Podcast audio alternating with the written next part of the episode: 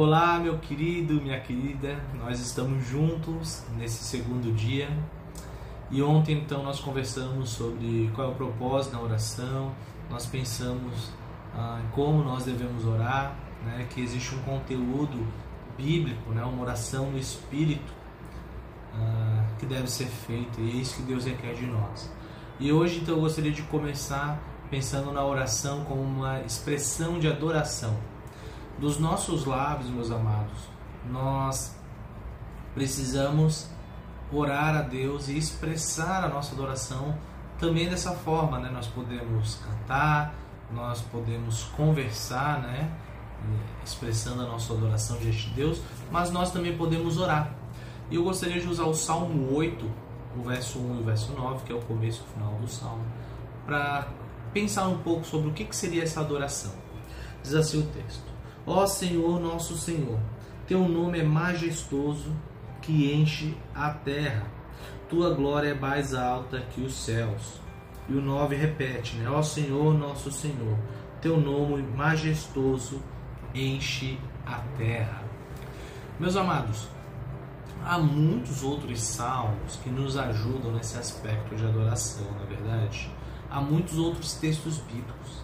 E esse salmo, Salmo 8, o salmista ele está justamente adorando a Deus porque ele é um Deus criador, porque o nome de Deus enche toda a terra. Então é perceptível na criação que existe um Deus e que essa criação exalta e glorifica o nome de Deus.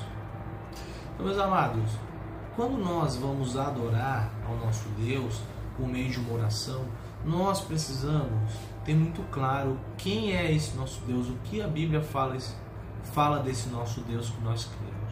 Nós podemos orar e exaltar o nome de Deus porque Ele é o Criador de todas as coisas, porque Ele é o nosso Salvador, porque Ele é o nosso libertador, porque Ele é bondoso, porque Ele é misericordioso, porque Ele é gracioso, porque Ele é poderoso. Então há vários atributos revelados nas Escrituras que nós podemos utilizar para exaltar e adorar o nosso Deus.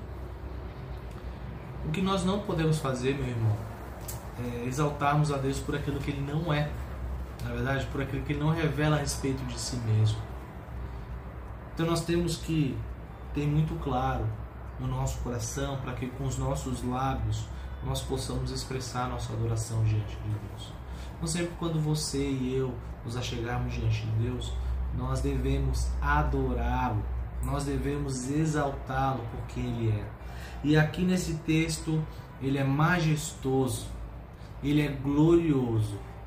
E isso fica claro na sua criação, principalmente na criação do homem e aquilo que Deus fez o homem, para aquilo que Deus fez o homem, no propósito de o homem dominar e reinar sobre a criação. Mas esse salmo ele exalta Deus porque ele está muito acima de nós. Por isso que o seu nome está acima de todo nome, por isso que o seu nome enche a terra. Então, meus amados, quando você orar, ore as Escrituras, leia as Escrituras, assim como nós lemos esse salmo, e ore: Deus, tu és majestoso. Faça isso neste dia de hoje e Deus te abençoe.